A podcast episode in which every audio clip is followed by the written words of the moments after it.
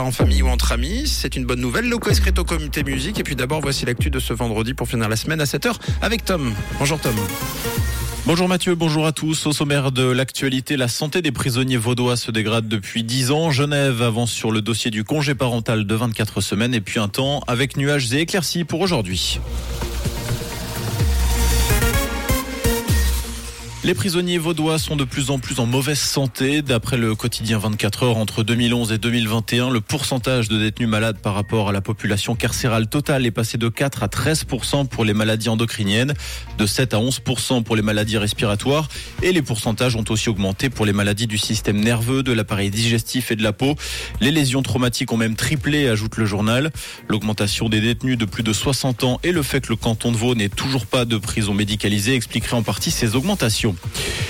Genève fait un pas de plus vers le congé parental de 24 semaines. Le Grand Conseil a accepté hier soir l'initiative constitutionnelle des Verts libéraux pour un congé parental maintenant. Concrètement, l'initiative propose d'ajouter 8 semaines aux 16 semaines de congé maternité pour un congé parental de 24 semaines. La droite s'est félicitée de cette avancée. La gauche dénonce l'obligation des employés de cotiser au congé parental sans garantie d'y avoir droit, ainsi que le risque de voir des femmes perdre deux semaines de congé maternité au nom de la flexibilisation et de la liberté dans le couple. Cette initiative sera soumise au vote du peuple.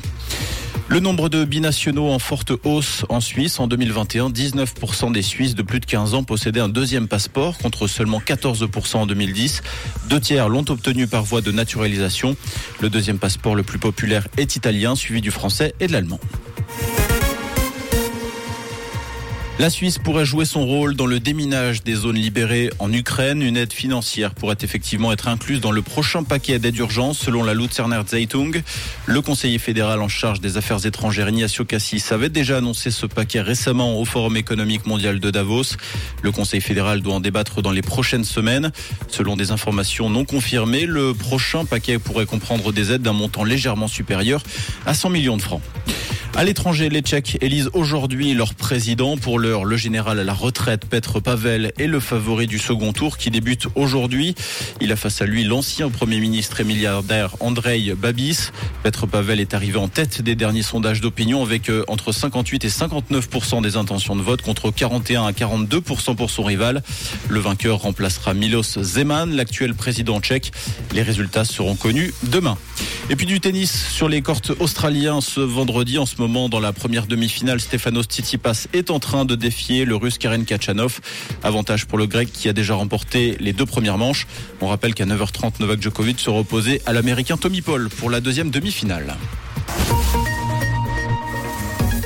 Et pour aujourd'hui, le ciel sera nuageux en matinée avec même quelques flocons à prévoir sur le Jura. On compte moins 8 degrés à Aigle et à Monté moins 2 degrés place de la Paluche à Lausanne avec un ciel dégagé annoncé pour tout le reste de la journée malgré toujours beaucoup de fraîcheur sur le plateau. Une très belle fin de semaine et bon courage au job avec Rouge.